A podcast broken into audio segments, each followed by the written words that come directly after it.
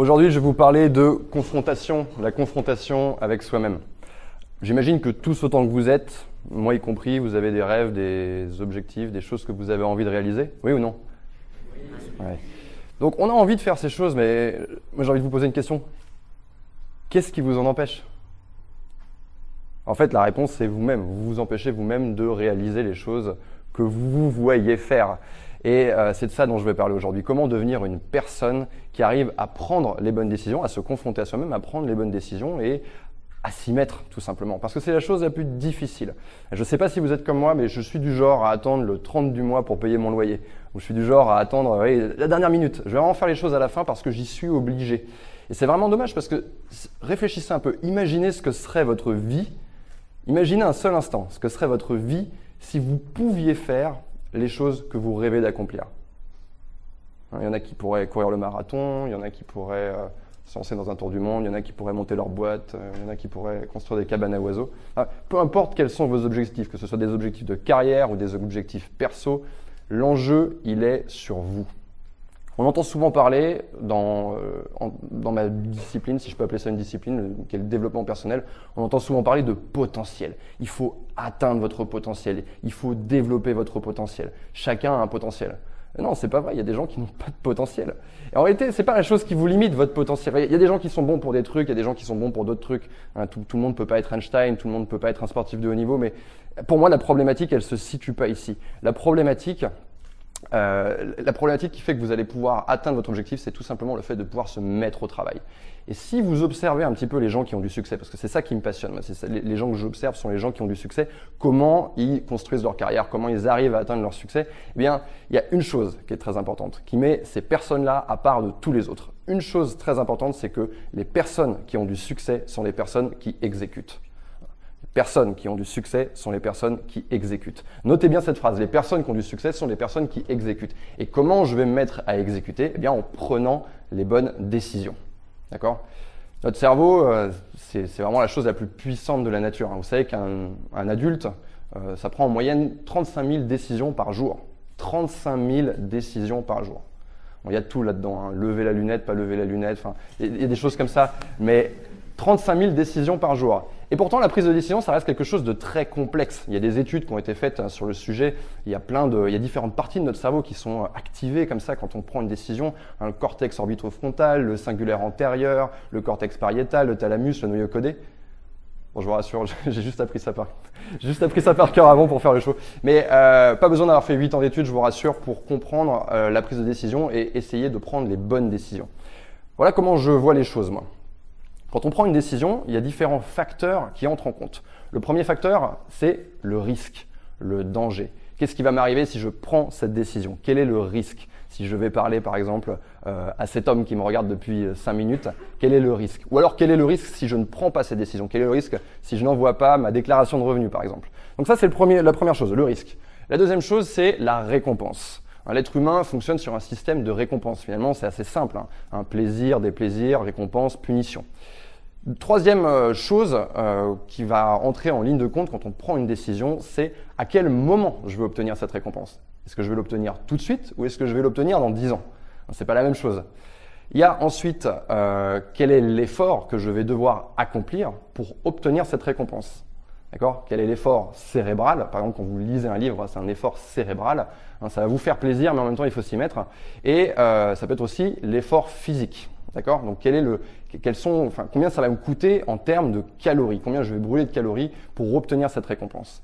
Et enfin, si euh, c'est une décision que vous avez à prendre, justement, ça vous concerne, si vous avez envie d'améliorer vos vies, si vous avez envie de devenir euh, une meilleure personne, que vous voulez apprendre des nouvelles choses, et que vous faites ça sur votre temps libre, eh bien, quand vous allez devoir prendre une décision, il va y avoir toutes les alternatives qui vont se présenter à vous. D'accord? Vous pouvez faire, vous pouvez lire un livre, ou alors vous pouvez sortir votre smartphone et aller regarder des vidéos de chat sur Internet. Et vous voyez que dans ces deux situations, eh bien, l'effort que ça demande n'est pas le même et la récompense en ce qui concerne les chats, bah, ça arrive beaucoup plus vite. D'accord? Et donc notre cerveau, il arbitre en permanence, comme ça, entre différentes choses euh, qu'il a à faire. Est-ce que je vais utiliser mon smartphone? Est-ce que je vais regarder des vidéos de chat sur Internet? Est-ce que je vais jouer à FIFA? Est-ce que je vais faire mes révisions? Euh, Est-ce que je vais euh, jouer à FIFA? Est-ce que je vais faire l'amour avec ma partenaire? Ça va vraiment jusque là. Ça va vraiment. Je travaille, si vous voulez, avec des, gens qui sont en couple également, qui veulent améliorer leur vie de couple. et qui ont cette problématique. C'est un truc que j'entends parfois, ouais, j'ai pas envie de faire l'amour avec mon partenaire ou avec ma partenaire. Et les gens, sur cette, cette simple décision, qui pourtant, ça paraît quand même évident que c'est quelque chose qui est bon pour un couple, hein, c'est quelque chose qui va rapprocher les deux individus, eh bien, ils ont quand même du mal à arbitrer. Ils vont choisir d'aller regarder leur compte Instagram ou alors de regarder la télévision. Parfois, ils vont faire les deux en même temps. Et c'est vraiment quelque chose de crucial. Et pour vous inviter à prendre vos décisions différemment, ce que je veux que vous fassiez, c'est que vous ajoutiez une variable. On va ajouter une variable dans cet arbitrage, dans cette prise de décision. Et la variable que j'ai envie que vous ajoutiez, c'est celle de l'objectif. Quelle est la personne que je veux devenir? Comment je me vois? Qu'est-ce que je veux accomplir? Et quand vous prenez vos décisions, vous allez vous poser la question suivante. Ça va vous prendre une demi-seconde supplémentaire. Est-ce que cette décision me rapproche de mon objectif ou m'éloigne de mon objectif? Et vous allez voir que euh, ça va vraiment changer la donne pour vous. Hein, si par exemple, si je reprends l'exemple du couple, eh je ne sais pas si vous vous voyez, si vous êtes en couple, que vous êtes amoureux et que vous vous voyez dans 10 ans avec la même personne, former un couple uni, complice avec votre, avec votre partenaire, eh bien effectivement, euh, prendre ça en compte au moment où vous prenez votre décision, bah, c'est quelque chose qui va vous faire basculer du bon côté. Et ça, les prises de décision, euh, c'est quelque chose que vous rencontrez aussi quand vous allez vous mettre au travail.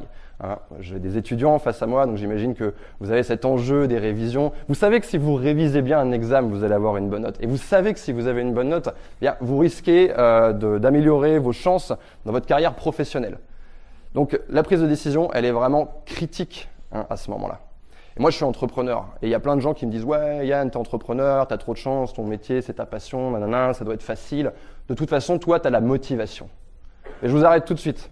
Parce que la motivation, c'est pas quelque chose de magique. C'est quelque chose qui vous aide à démarrer. C'est quelque chose qui vous aide à vous mettre en marche. Mais la, la motivation, c'est pas une chose euh, sur laquelle on peut compter quand euh, le succès, euh, vous allez l'atteindre au bout d'un an, deux ans, trois ans, quatre ans. Ok? Je suis sûr que parmi vous, il y a plein de personnes qui ont démarré quelque chose, ils avaient une motivation très très forte, puis ensuite, quelques jours plus tard, bah, cette motivation, elle s'est euh, miraculeusement évaporée dans la nature. D'accord? Donc on ne va pas se fier sur la motivation. Et ce que je voudrais faire aujourd'hui dans ce talk, c'est de vous donner différents conseils que j'applique à moi-même et que, mes clients appliquent également et qui fonctionnent pour moi. Et si ça fonctionne pour moi, bah, il y a une chance que ça fonctionne pour vous. Donc comment je vais piéger mon cerveau, comment je vais me, me hacker pour me forcer à prendre les bonnes décisions. Donc on l'a vu, déjà il faut regarder la prise de décision différemment et avoir un objectif. Si vous n'avez pas d'objectif, trouvez un objectif. C'est un travail que vous devez faire sur vous-même. Quand on ne sait pas euh, pourquoi on fait une chose, il est très difficile de faire cette chose. On a beaucoup de mal à y trouver du plaisir, à trouver effectivement de la motivation. Maintenant, la première chose, euh, premier conseil que je vais vous donner, qui est un peu plus pratique, et ça, ça porte sur les situations euh, immédiates, vraiment dans la vie de tous les jours, situation immédiate. Par exemple, vous arrivez dans un train, il y a des gens autour de vous, vous avez envie d'être une personne plus sociable et vous avez envie de briser la glace et de discuter avec ces personnes.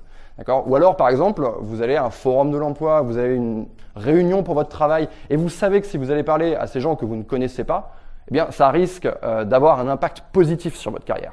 Eh bien, ce que vous allez faire à ce moment-là, c'est que vous allez dépasser votre cerveau. Vous allez chercher à contourner la prise de décision. D'accord? Vous allez chercher à aller plus vite que lui. Et ça, c'est vraiment quelque chose de puissant parce que moi, j'ai travaillé au début de ma carrière avec des hommes pour les aider à faire des rencontres, donc à aller aborder des filles. Et le stress monte. À partir du moment où on se retrouve dans cette prise de décision, on se dit OK, je le fais, je le fais pas. vous allez me dire, c'est pareil sur un plongeoir, je saute, je saute pas. Eh bien, plus vous allez attendre, plus le stress va monter. Donc, ce que vous allez chercher à faire, c'est à dépasser votre cerveau et à agir avant même d'avoir à prendre la décision. En pilote automatique, si je puis dire. Et dans les situations sociales que je viens d'évoquer, eh bien vous allez arriver et vous allez tout simplement saluer les personnes. Dites-leur bonjour. Le plus gros du travail va être fait. Une fois que vous avez dit bonjour à une personne, cette personne a l'autorisation de vous parler, vous avez l'autorisation de lui parler à nouveau et votre niveau de stress, il va être divisé par 10. Le deuxième conseil que je vais vous donner, c'est totalement différent du premier. C'est l'anticipation. Au lieu de prendre ma décision maintenant, je vais prendre ma décision des heures et des heures et des heures avant. En fait, j'ai pas envie d'arriver sur cette situation d'arbitrage dans l'immédiat en demandant à mon cerveau de décider ce qu'il préfère faire. Ce que je vais faire, c'est que je vais anticiper. je vais vous donner un exemple pour ça. Imaginez par exemple que euh, je vous dise demain vous allez vous lever à 5 heures du matin et vous allez courir une heure. Eh bien, si je vous le dis maintenant, Il y en a que ça gêne. Il y en a clairement, ils sont pas prêts pour ça. Mais si je vous le dis maintenant, vous avez le temps d'anticiper ça. Vous avez le temps de vous y faire. Vous avez le temps de, vous visualiser en train d'aller courir. Vous avez le temps de vous préparer et vous allez pouvoir vous blinder. C'est quelque chose qui va vous permettre de vous armer face à cette prise de décision. Alors que si demain matin je viens frapper chez vous à 5 heures du matin, je pense qu'il y a pas mal d'entre vous qui vont vous envoyer chier.